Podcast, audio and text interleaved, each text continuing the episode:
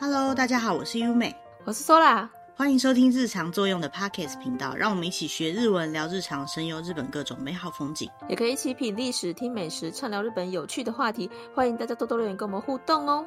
今天我收到一个新的消息，听说快要可能可以开放日本观光旅游了。我说日本啦，日本好像快要开放了，但是新一波的开放名单目前看起来还没有我们所在的台湾，就是还在烧。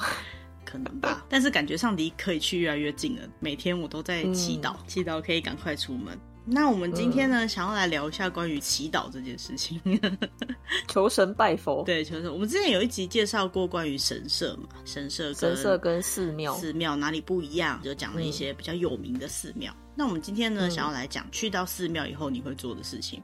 哎、欸，说来通常你到寺庙之后，第一件事情会做什么？第一件事情哦，我想要去看一下他有没有卖玉手。你既然没有要先参拜的意思，就要去看玉手了。先看他玉手在哪里卖。哦，不过我也差不多啦，因为我会想要先抽签。抽签都会在玉手的旁边呢。哦，对对对，就在旁边。有的时候，它如果不是很大的寺庙的话，会有一个小屋子，窗户打开的地方，里面有站人，然后外面摆着玉手，旁边就会有一个签筒可以抽签。嗯、你有抽过什么印象比较深刻的签？我印象比较深刻的是我在不同次抽到一模一样的签，一模一样的签。您说上面的签诗写的是一模一样？签诗是完全一模一样，但是我是分两次去不同的神社抽的，是。同一趟的旅行里面吗？不同趟哦。啊，你还记得之前抽的就对了。对，哦，哎、欸，这个还蛮厉害的。对，对，就觉得很神奇，因为我就觉得这个签诗怎么好像看过，后来我去找，真的是一模一样。你抽这两个签中间隔多久？大概也有好几年呢。哇，那代表这么多年来你的运势都没有变呢。现在可以抽到一模一样的签，我就觉得太神奇了。它它上面说你的缺点，你还是缺点；甚至说你的优点，你还是优点，这样都没变。就是这几年来运势都没有变。对对，运势都没有，你本人都没有改变。哎、欸，这也是蛮有趣的一件事情。我印象中，我几乎每次过年的时候，就是我们每次跨年的时候都会抽签，抽到的钱通常都是还不错的钱。嗯，对对对，这是我印象比较深刻的事情。可是你有没有抽到过凶过？有啊。也是会有啊，抽到凶的时候心情有点沮丧。那抽到凶之后，大家都知道怎么做嘛，对不对？嗯、要把那一支签留在寺庙里面，留在神社或寺庙。那我们今天啊，先讲一下抽签这件事情。就因为我上次也曾经抽到过一次凶的签，嗯、我这个人比较皮一点，抽到凶的签之后，我就把它拿去绑起来，然后再抽一支，真的不准啊。对我来讲，签也是像是我妈茉莉御守的一种，会把它放在钱包里面绑起来以后，我就没东西可以带回家了嘛。可是那个寺庙可能是我们那趟是重点行程，我就很介意，所以我就再去 抽了一张。我知道有点奇怪，可是对我来讲，我很希望抽到好一点的。然后我们就有上网去查了一下，说，哎，那到底抽到凶的几率有多高？在很多个网站里面都找到同样的数据。他说呢，原本抽签这个做签师的这个人呢，嗯、是比瑞山的第十八代做主，他叫做圆山词汇大师梁元。嗯、那这个人呢，他做出来的签叫做圆山大师御签，签这个字呢，日文就念作 mikuji。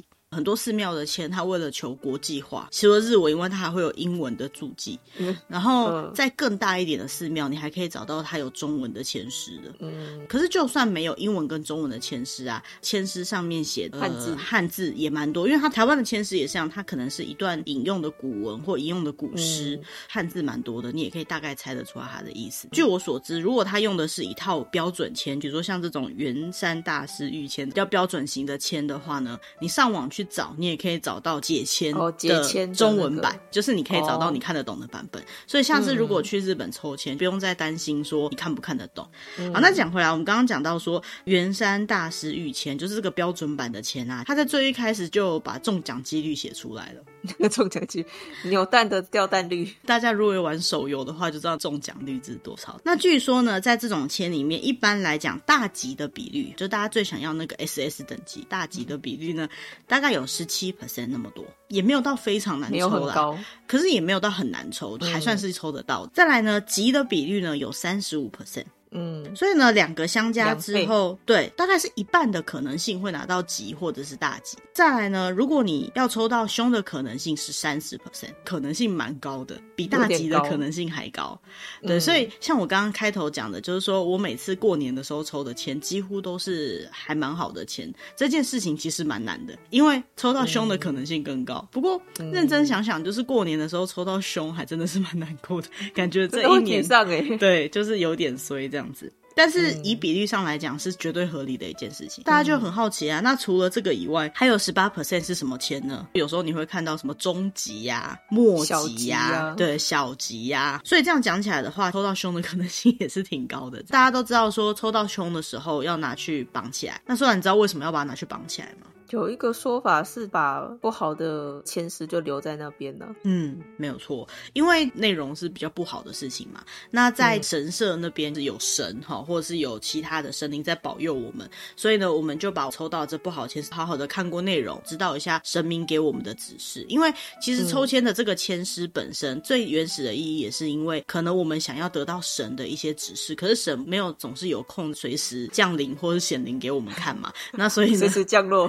呵 呵那所以呢，利用签诗的方式可以得到一些灵感，像是占卜的概念。那如果是不好的签的话呢，嗯、你就可以把这个签绑在神社里面。那在日文里面呢，绑的这个动作叫做むすぶ，缘分跟缘分的连接、结缘这种概念，就是绑的这个动作。把不好的签绑在神社，也有跟神社的神结一个佛缘、结一个善缘这样子的意思。哦，嗯，嗯，然后再来另外一个部分是啊，其实你看比例上三十 percent 就是都不好嘛，也就是说十个人去抽里面大概会有三。 一个人会拿到不好的钱，大部分人都会去绑。那也很多人就会跟他讲说，其实你抽到凶，你也不要觉得难过，甚至你可以把它想成是幸运的事情，因为你现在抽到凶的话，就代表说你大概就是在人生的低点。如果你在谷底的话，每一步都是往上的。大家一定听过这么励志的话嘛，对不对？相对来讲是一个好事。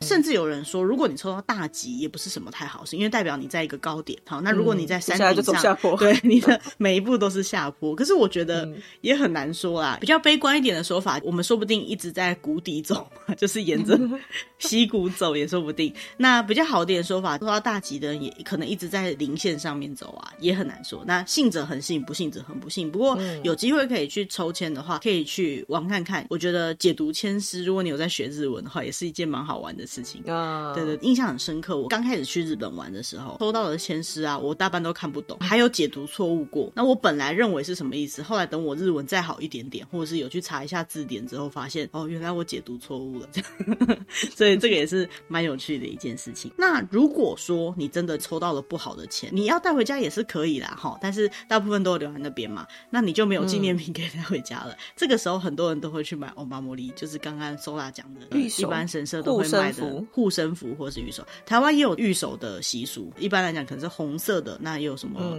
红线挂、啊、在身上的？对对对对对，通常里面可能会有符纸或是不一样的东西，那总之它就是有保佑的作用。那在在日本来讲，这样的东西呢，就叫做御守。欧玛莫利，嗯，台湾的护身符跟日本的御守有什么差别来说的话，一般来讲，台湾的人求到了护身符之后，就会去过个香火，有没有？嗯、哦，然后拿去拜拜，希望这个护身符可以经由祈祷的事情跟神灵有所连结，来保佑你。在日本的话呢，你买了御守之后啊，就是有保护的效果了。你自己去神社拜拜，在拜拜的时候会讲你自己的愿望，或是你在买的时候选择哪一个种类的御守，就代表是一个祈愿的动作。比如说交通安全御。御守是因为你天天都要出门上班，你希望你上下班的时候可以安安全全的，所以你才会去买交通的御守。嗯、那你在买的这个动作本身就代表祈愿的，嗯、所以呢，在日本是没有什么过香火这样的。你要过也可以的，但要过也可以，像是有一些神社也是有类似烟炉 那种感觉的东西，那你就会看到有些人还是会去过。那我觉得那个就是习俗，但是不是每个地方都有？所以今天呢，我们想要来跟大家分享一下我们在网络上找到一篇文章，它介绍了很多比较特别或是比较有人气的御守。嗯、那这些御守呢，它的功能性各有不同。如果大家对于今天介绍的御守有兴趣的话，可以点开下面的网站看一下，它有一些会有照片，或者是可以买到这个御守寺庙的情报。下次有机会到日本观光的时候，就可以买到这些御守。如果你真的很有兴趣的话，特别有名的御守，甚至在台湾就可以透过代购或者是网购买到。某种程度来讲，请别人代购的御守，实际上有没有办法保佑到你，这个就不保证了哦。如果你真的只是很喜欢的玉手，觉得它好可爱，想要把它拿来当吊饰啊，还是想要拿它把它送人的话，就没有什么差啦。心诚则灵嘛，我相信都有用。嗯嗯。那我们首先要介绍的是开运三大玉手，感觉这个台湾人会很喜欢。第一个开运玉手呢，奇玉县致富市有一个叫做三丰神社玉手呢的名字叫做气手，人生精气神的那个气有没有？哦、生气的气，好运气的气，气手，它就是在守护你的气，不管是运气还是力气，各式各样的气，对，各式各样的气。人家说就是如果你气是饱满的话，你的运气就是好的嘛。为什么气手会有名呢？是因为日本有一对很有名的花式溜冰的姐妹，她们姓浅田，听说她们去比赛的时候都会带着这个白色的气手。这间山峰神社在山里面，标高一千一百公尺，挺远的山里面。这个白色气手啊，因为太有人气的关系，他们就会发整理券。日本如果发整理券在卖东西或者是进行活动的话，就代表他人气非常非常多。也就是说，你有拿到整理券，你才有购买的资格。那像台湾在发号码牌这样。对对对对对，因为它太有人气了，所以它跟我们一般去神社都放在那个架子上面，可以随便你挑的感觉不太一样。它在每个月的一号才有在卖。如果有要去买的人，可能时间要抓得紧一点了。我不知道最近疫情期间会不会比较好买，不过基本上它就是一个这么有人气的东西。还限定每个月一号才能买，它是不是饥饿行销啊？也是有可能，它这个气手啊，种类有非常多种，它也不贵，一个大概一千块日币，现在的汇率大概两百多块台币。其他的气手呢，都不是白色的，据说最厉害的好像是白色的，所以只有白色的人气特别高。那如果你有机会去那边，或者是线上网购可以买得到的话，应该可以买到不是白色的版本啦。那白色的气手特别有效，而且它人气特别高的关系，所以它比一般的气手还要贵一倍，它要两千块。气手在保佑什么呢？就是刚刚讲的运气的部分，还有所有只要是跟你的身体活力有关系的，都是你的气手保佑的范围之内。哈，我们常常说，如果你要参加比赛啊，或者是说你有一些很重要的活动，还有你最近不管是拼事业还是拼学业的话，你的运气、本人的气都很重要。你的气如果好的话，就做什么都很顺利啦。嗯、那下一个呢，要介绍的是一样在埼玉县，埼玉县的熊谷市那边有一个龙泉寺，这个玉手的名字呢叫做大开运玉手，一听就知道非常的开运，非常的简洁明了。那它为什么会有名呢？它也是因为日日本有很多职业拳击手。或者是像刚花式溜冰的选手，还有橄榄球的日本代表队的选手，听说他们都有带大开运玉手。据说呢，拿的人可以诸事顺利，祈祷的事情都可以完成，运气也会特别的好。所以呢，它是日本的开运三大玉手之一。最特别的一件事情是，听说它这个里面啊，玉手里面有放着开运金色大师，可能是一位大师，他身上穿的衣服的角角，就是放一角他的衣服进去。这个开运金色大师他的衣服到底有多少可以拿来做？玉手，嗯，不太确定原味的。据说，据说，对，据说啦。这个玉手呢，在每个礼拜的六日的早上九点到下午四点呢，有在卖。好，然后一个是八百日币，嗯，因为它是很贵重的玉手，而且数量稀少，所以说限量。大家如果要去的话，可能要把握时间，注意一下贩卖情报。嗯，如果对于这些玉手有兴趣的话，你也可以直接到那个庙宇的官网。现在他们的寺庙的官网都做得很完整，很很漂亮。不管是能够网购啊，还是说他。们开门的时间呢、啊，还是他们活动的状况，他们都会在官网上面做最快的更新。好，那下一个开运御守呢，是在京都的岚山那边，那里有一个寺庙呢，叫做灵虫寺。灵是铃铛的铃，昆虫的虫。它这个御守呢，就叫幸福御守。最特别的一个地方就是，它必须要在那个寺庙里面啊，听那个寺庙的住持说法。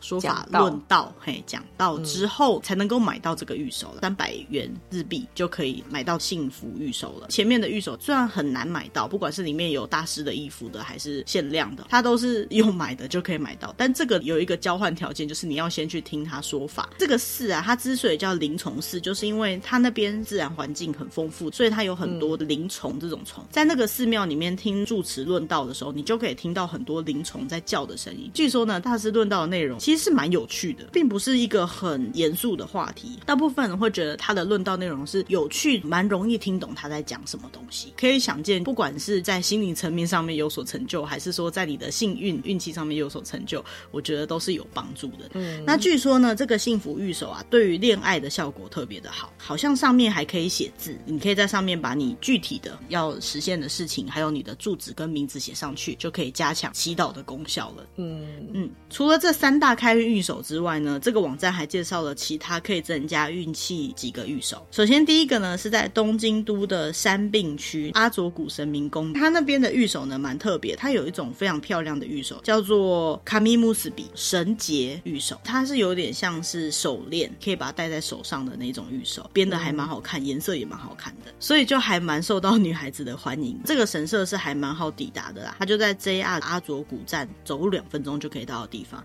所以呢，对，每年都有很多很多人去那边拜拜，去买护身符。这个神节玉手呢，只要一千块就可以买得到了，但是它的颜色非常的多。也就是说，如果你去到那边之后，你如果有选择障碍的话，你很有可能会 不知道挑哪一个比较好。好，那下一个蛮特别的呢，是在静冈县的周志郡那附近呢，有一个神社叫做小国神社，就是很小的国家小国神社。它出的玉手呢是一个木头制的玉手，听说是当地的木匠手工做的玉手。那它的形状呢是像一个小的木锤子那种感觉的玉手。怎么会做成木锤的感觉呢？因为最主要它祈祷的是开运招福、福德圆满，像这样子的感觉，小木锤的形状呢比较圆满，而且是有一点吉利的意思。虽然说它是手做的，然后而且感觉质感蛮好的，可是它只要一千块日币就可以到手喽。嗯，好，那下一个要介绍的呢是在京都市。京都市呢左京区有一个吉田神社，那个神社呢，它最特别的一个地方是在日本的结婚的时候，他们会有一个结婚祭的御神符。什么叫御神符呢？它跟御守的概念有点像，就是我们讲的符咒啦，就是中文一般讲的符咒，要贴在墙上的那种。对对对，可以贴在墙上，或者是你可以把它折一折放在某个地方。因为它是符咒的关系，所以会建议不要随便乱放，就像御守其实也不能随便乱放一样。那这种像是纸的形态的玉手呢，最大的功能是可以除恶，可以把它摆在你家的玄关，或者是贴在你家的玄关，像贴符这样子。因为它是结婚的时候限定的御手，它一起卖的东西有符豆，哈，还有一些除魔用的工具。它这个神符呢是黄色的纸张写的，就真的很像中国的符咒啦。对日本人来讲，它算是蛮少见的形式，所以就是蛮特别的。嗯。然后下一个呢，是我看这么多符里面我非常想要的一个符，因为它这个神社实在是太帅气了。它是在京都市的上京区，那里有一个神社叫做秦明神社，就是安倍晴明的那个秦明。所以秦明神社的主祭祀的对象就是安倍晴明。如果大家对阴阳师啊，相对的这些日本的传统故事或者是比较神话的故事有概念的话，多半都会知道安倍晴明这一个人。这个秦明神社除了安倍晴明本身就很有名以外呢，玉手叫做米兹卡卡米，米兹卡卡米就是水镜，水做的镜子。那它这个玉手啊，我们有上网查一下，它长得真的是蛮好看的，五角形的一个像是小吊饰这样的玉手，中间呢就有画了黑色的五芒星的图案。很帅气，对，很帅气，而且看起来很有质感。那为什么是五芒星呢？嗯、如果有看过阴阳师，你就知道说，这个五芒星代表着阴阳五行，木、火、土、金、水，哈，这五行，嗯、它可以让你有集中注意力，还可以除灾消厄，哈，这样子的用途。超级想要这个的，我觉得好可爱哦，看起来就很厉害。它一个要一千三百块日币。除了这个安倍晴明以外啊，日本有一个也是花式溜冰的选手，叫做羽生结弦，据说就有带着这个玉手，因为他实在是太有名了，嗯、所以他的 fans 支持他的人都相信这个玉手是真的有用的，因为他真的很厉害，口耳相传。对，口耳相传哈，很多人都会去那边拜拜，然后去买这个御守。好，那下一个要介绍呢，是在大阪市天王寺，叫做月月神社桃子玉手，桃玉手。那个玉手的形状就是一个桃子的形状，除了形状很可爱之外呢，它还有除恶啊、消灾啊，还有从病魔的手中保护你的这样的功能。好，算是像中国的桃子也是有比较好的寓意嘛？没错，因为在日本的桃子呢，就是五行之精啊，所以呢，它有镇压邪气，然后制服百怪的功能。它为什么会这么红？还有一个原因就是这两年新冠。肺炎病毒肆虐嘛，刚刚讲它会镇压邪气，制服百怪，所以呢，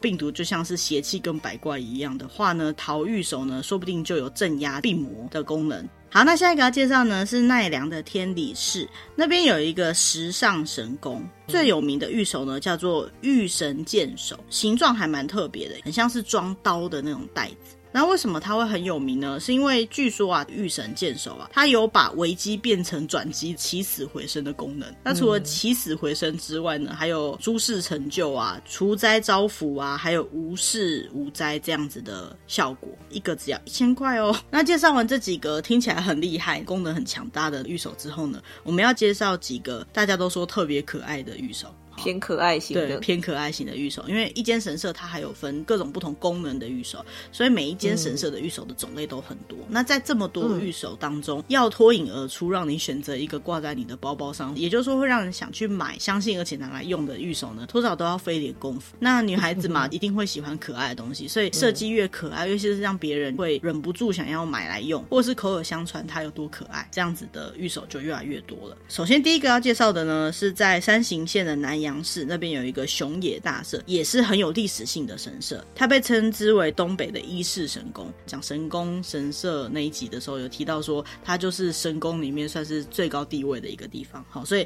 这个东北的伊势神宫代表说它也是地位很高的一个神社。据说有一千两百年以上的历史，哈，也是历史很悠久的一个神社。有一位很厉害的，听说叫做姆斯希这个神，就是跟结缘很有关系，对缘分也对于感情，还有就是对于好的事情的。利益非常多的神，能够帮助你愿望快速成真的祈愿手，就是祈愿玉手呢，就特别的有名。上面画了三只的兔子，整个玉手的颜色是淡紫色，还有水蓝色这样子的感觉，一个只要五百块，很便宜。那为什么会有三只兔子呢？是因为本店里面啊有刻着三只兔子，好，只是不知道刻在哪里。嗯、那如果你有机会去参拜的话，你有找到了这些兔子的话，就代表跟这个神社的神有缘，听说就会有好事情发生。那因为是用兔子的关系，嗯、所以就很受女生欢迎啊，因为很可爱，这样子、哦、可爱。好，那一样是动物系列呢。下一个不能不讲到，一定大家都会记得的，就是在立木县的日光东照宫，是侍奉德川家康的。里面最有名的就是三只猴子的雕刻，就是、那三只猴子？对，那三只猴子，非礼勿视，非礼勿言，非礼勿听。那三只猴子、嗯、做出来的三元玉手，哈，元是猿猴的元，一个只要七百块。听说呢，这三个不同 pose oss 的猴子的玉手呢？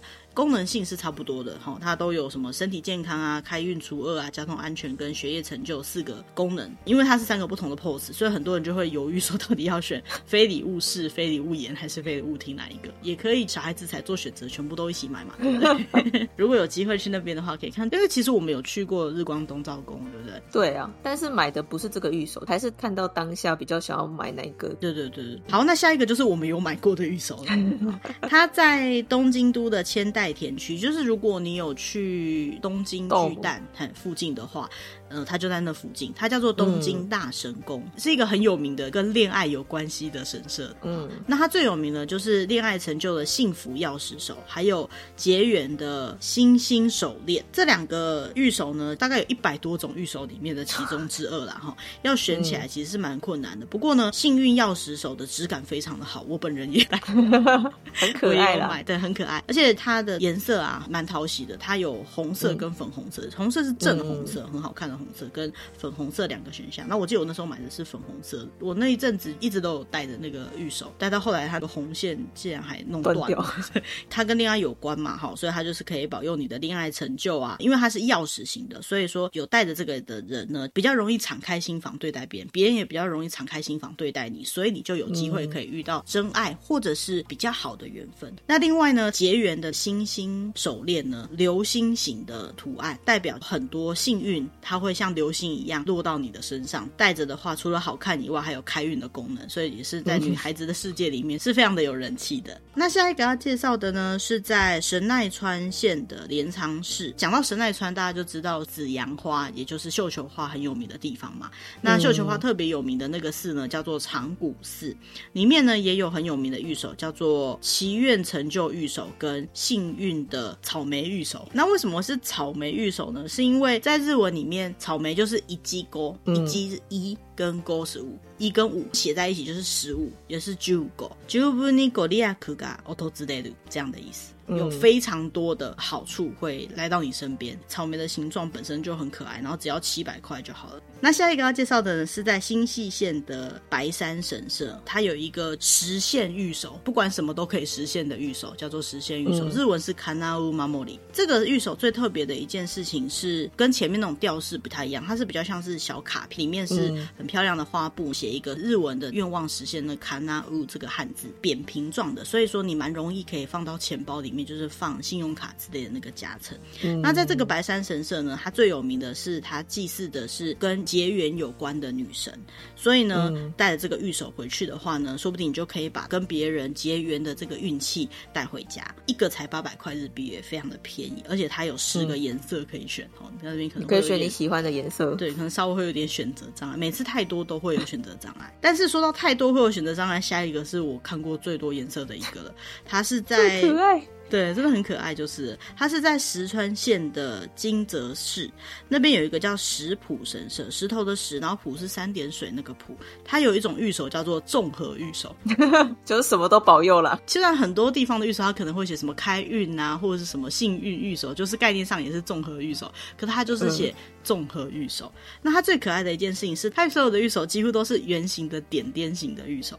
在日文那个叫名字他吗？就是水域石浦神社啊。它虽然说设计出这么可爱的玉手，可是它是金泽那边历史最古老的神社。过往今来设计了四十几款这样子的玉手，全部都是形状蛮可爱，然后圆点形的图案的玉手。它颜色配置不一样，所以总共有四十几种。刚刚在看网站的时候，就在跟 Sola 讨论说：“天哪，这样要选哪一个？在那边就要选选择障碍。”我觉得如果到现场，我一定会站了十分钟都还没选出来，叫什么颜色？对，我觉得可能十分钟还不一定选得完，因为四十几种 你。在网络上看是一个页面的图案，你在现场的话，嗯、那个真的是眼花缭乱，嗯、各种不同的配色啊，然后各种不同的感觉。不过我相信这个某种程度来讲也是一种占卜啦。你看到的颜色可能就是你当下比较欠缺的东西，所以如果你一直在求恋爱的话，或许你会想要买红色、粉红色系。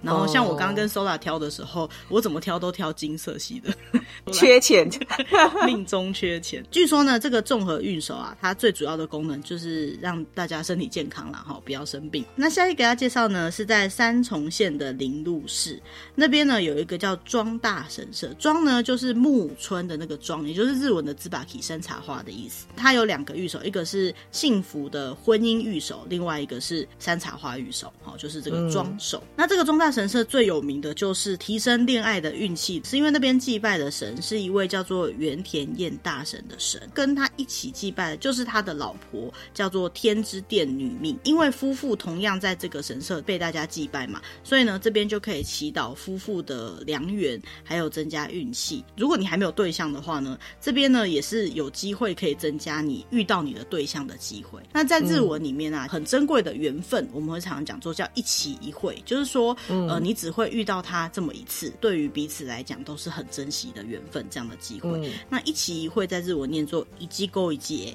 好，那一季勾就是草莓这个音嘛，哈、嗯，所以呢，他们的玉手呢也把它做成草莓的形状，一个只要八百块日币，嗯、也是蛮可爱的啦。嗯，那既可以祈祷婚姻，然后也可以祈祷良缘。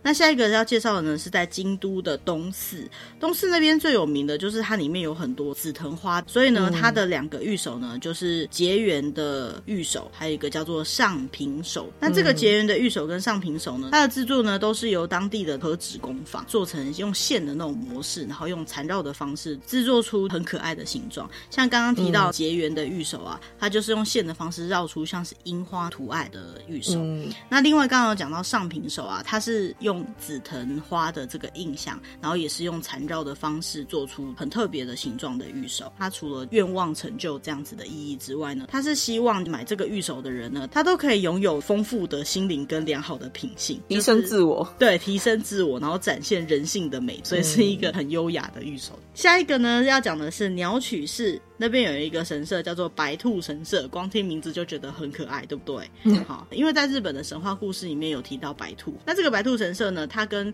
动物的医疗还有皮肤相关的疾病是有关系的，就是说它对这方面的部分有特别有保佑的功能。只要是跟动物医疗有关的，或者是在皮肤或者是某些疾病上面有些烦恼的人呢，就会有人特地到这个鸟取市的白兔神社去拜拜啦。嗯，它里面的护身符呢，可想见它叫白兔神社，所以就是白兔的形状。嗯、那除了它很可爱以外呢，它也是具有让你比较有机会恋爱成就哈之类的这样的功能。这个白兔神社还有一件很可爱的事情，就是它有一个鸟居，可能没有很高啦。它在白兔神社里面有卖结缘的石头，但是它就是用一个很可爱的小袋子，然后装这个结缘的石头。那结缘的石头要拿来干嘛呢？不是让人带回家，可以在那个鸟居下面试着丢看看。如果你可以把那个石头丢到鸟居上面，丢上去掉在鸟居的上面，也就是不会再掉下来的话，那就代表呢，嗯、你跟这边的神哈 很有缘，那说不定就可以得到更多的保佑。嗯，那下一个要介绍的是在福冈县太宰府市的。宝满宫那里有一个叫做灶门神社，灶、嗯、门神社就是《鬼灭之刃》里面那个灶门炭治郎的那个灶门，好，大家应该就都认识了吧？哈、嗯，那里面最有名的是恋爱御守。还有晴天娃娃御守，光听就觉得很可爱，嗯、对不对？灶门神社呢，它不是在《鬼灭之刃》开始之后才出现的神社。嗯、据说呢，它已经有一千三百五十年的历史，它是一个非常古老的神社。嗯、但是呢，近几年因为《鬼灭之刃》的关系啊，哈，所以那边又红起来，圣地巡礼的一个部分，因为它就是名字一样，对，名字一样。他们那边的恋爱御守呢，像是可以戴的手环那种形状的御守，上面呢、嗯、有一个小吊饰挂在那个绳子上，是豆子的形状，代表呢可以跟你想要见的人再一次遇到你的果实，也就是说你会实现这件事情。嗯、对于想要有良好的姻缘，或者是希望可以跟人再次相会的人来说呢，很多人会去选择的。再来呢，就是晴天娃娃玉手，他选用的布也都是很可爱的。他就是希望说你的心情可以常常是晴天啦，维持稳定的心情，然后可以过很快乐的日子。好，那介绍完一大堆又可爱又幸运的御守之后，最后要来讲几个特别奇怪的御守。首先，第一个御守啊，它是可以帮助你避免喝酒之后发生灾难的御守，特别吧？好特定哦。对，好特定。喝了酒之后哦，卖这个御守的神社呢，是在静冈县热海那边的一个来宫神社。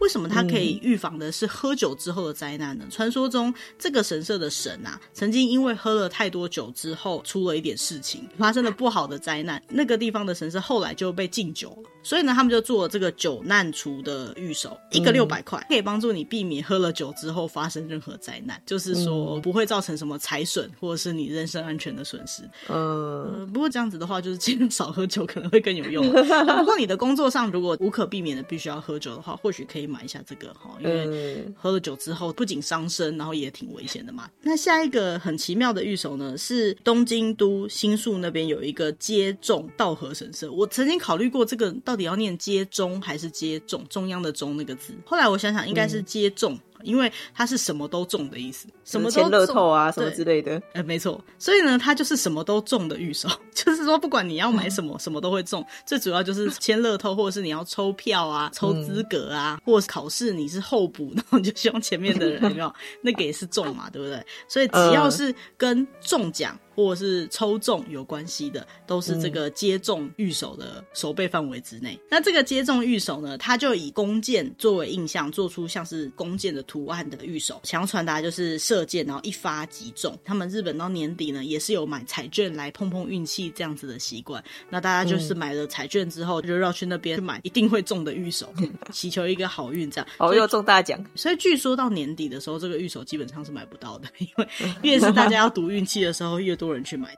好，下一个是我看到最惊讶的预售，它是在京都，也是岚山渡月桥那附近。如果去过那边玩的话，说不定都有经过过这个寺庙，它叫做法轮寺，它是日本唯一一个侍奉跟电还有电波有关系的神明。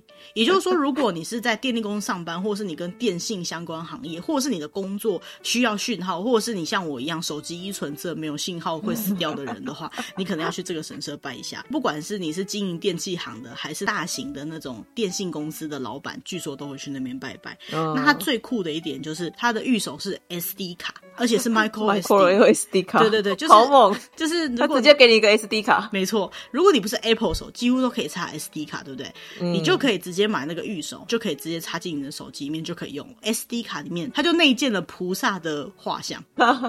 已经帮你存好了就对了，你可能不好意思带着一个吊饰或者什么的话，你插进去手机里面也没有人会看得出来。所以你如果是做这个相关行业，比如说业务之类的，你就可以把它插进手机里面，然后随身携带，直接保佑。重点是它很便宜，它十六 G 的容量呢，只需要一千两百块日币而已。算是便宜的，真的很厉害，对不对？我觉得很厉害。呃，那如果六 G 耶，对，它应该是日新月异的啦。就是说，现在卖的可能或许还有到更大的，也说不定。它还是我们今天介绍的所有玉手里面容量最大的容量最。应该是这样讲没错啊，因为所有御守里面也只有它是 SD 卡嘛。那下一个呢，要介绍的也是在京都，它叫做金宫神社。金宫神社那边卖了一个玉手呢，叫做 Tamanokoshi 御守。什么叫 Tamanokoshi 呢？就是飞上枝头当凤凰。没错，飞上枝头当凤凰的玉手。Tamanokoshi 就是玉做的轿子。那你想想看，什么样的人会坐上御座的轿子呢？就代表他可能要嫁入豪门啊、嗯。所以，塔玛诺科西的意思就是说嫁入豪门的意思啊，或者是当王妃这样子的梦想，其实也是一种恋爱成就了，只是说可能是带着条件的恋爱成就。那据说啦，除了这个本身的意思以外，塔玛诺科西也是接下来即将要过上好生活的意思。所以呢，它也是增加你的运气这样子的运手啦。嗯，那因为这个名字实在是非常有趣，而且它不贵，它只要八百块哦，它只要八百块，而且。还有很多颜色可以选。那下一个呢，也是一个非常特别的神社，它在千叶的千仓这个地方。这个神社呢，叫做高家神社，就是很高的家，这个高家神社。好，那高家神社这个御守呢，叫做料理上达御守。也就是料理进步御守，所以呢，不管是婆婆妈妈人希望自己的料理手艺精进，还是说餐饮相关的人都可能会到这个神社去拜拜，祈求自己料理相关的技能可以越来越好。那这个料理上达御守呢，诶，一个八百块，大部分都是料理学校的学生可能会去买，保佑考试顺利吧。嗯。所以如果你在台湾，你要考厨师丙级证照啊，或者餐饮相关证照的话，也可以到时候开放之后到千叶就可以去求这个御守。嗯。下一个呢，也是专门御守，在。札幌的西野神社。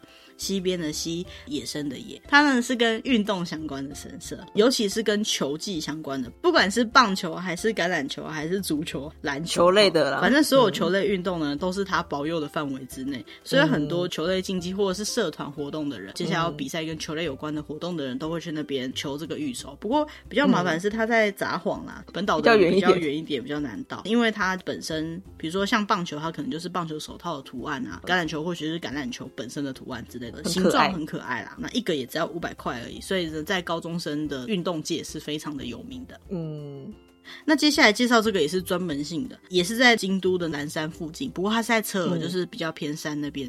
它是有一间日本唯一跟头发相关的神社，它侍奉的神就是绑头发的始祖哦。跟头发有关的，就是所以跟美容有关的人呢，或者是一般人，然后比较爱漂亮的，也会去那边拜拜。那这个神社呢，因为跟美容有关，应该讲说跟美发有关，所以说它这个玉手的形状就是剪头发的那个剪刀的图案，很具体，具体，对，没错，很多人都会想要买。那因为呢，它在京都的车尔兰山那边不是那么容易买到啦，就是比较远一点。那但是全国各地的美发师们都可能会对这个有兴趣，他有特别想说，有兴趣的话可以邮购，神社会帮你寄。过去，不过我觉得全国就这一间而已啊。对，不过我觉得如果直接跟神社买的话，或许也有祈祷的意思在啦。不要找代购，应该 OK 的。代购转一手，运气可能也转一手。对，运气也转一手，可能会稍微减个几趴。呃，以上介绍了一大堆御守，有没有 Sola 非常想要哪一个的？石浦神社不是有四十几种颜色的玉手吗？那个超可爱的。哦，就是会选择障碍的那一个嘛，对不对？嗯，还有另外一个就是可以中奖的那一个。哦，不是要中奖，我是要中票。就是下一次如果某团有开唱的话，希望可以抽中他们的门票，对不对？对啊，因为我们去看那个演唱会啊，你要抽中了才能够换到他可以买门票的资格。如果有兴趣的话，可以去听我们之前有介绍我们喜欢的杰尼斯的那一集。然后 Sola 是万年没有中过，所以你真的很需要那个 万年手黑，你真的非常需要那个绝对会中的预售。我就非洲人。我自己最想要的是秦明神社的那个玉手。哦，超帅气的那个，对，那个超帅气，而且感觉拿到就是特别的厉害。我最近有看营养师之类的，我就觉得那看起来真的好强哦，就很想要。然后另外就是那个晴天娃娃御守，鬼灭之刃有名的那一间神社哈，灶门神社。对，我觉得那个很可爱，那个拿回来可以挂在台灯之类的，就是看到心情应该就会很好。嗯、对，其实我觉得玉手实际上它能够给你多少守护的功能，见仁见智啊。有些人信，有些人不信。可是你对于你想要祈祷。的事情，或者你希望的事情，然后你实际上采取行动，你真的到那个神社去，好好的拜拜了，确立了自己的目标。我觉得有时候许愿也是确立了自己的目标。那确立自己的目标之后，就离你的目标更进一步了，因为你总不可能只许愿，然后什么都不去做嘛。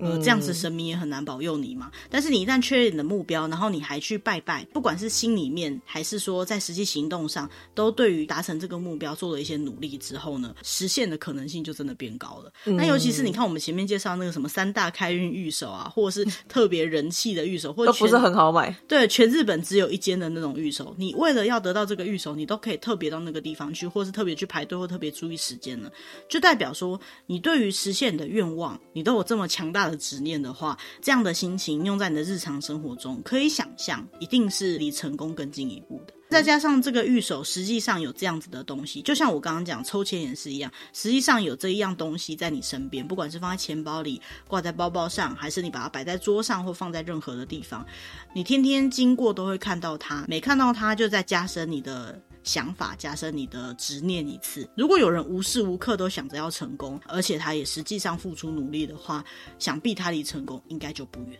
哦，这个除了所谓的加深运气这种比较虚无缥缈的事情以外，我觉得在实际上面也是很有可能会对你的人生有一定的帮助的。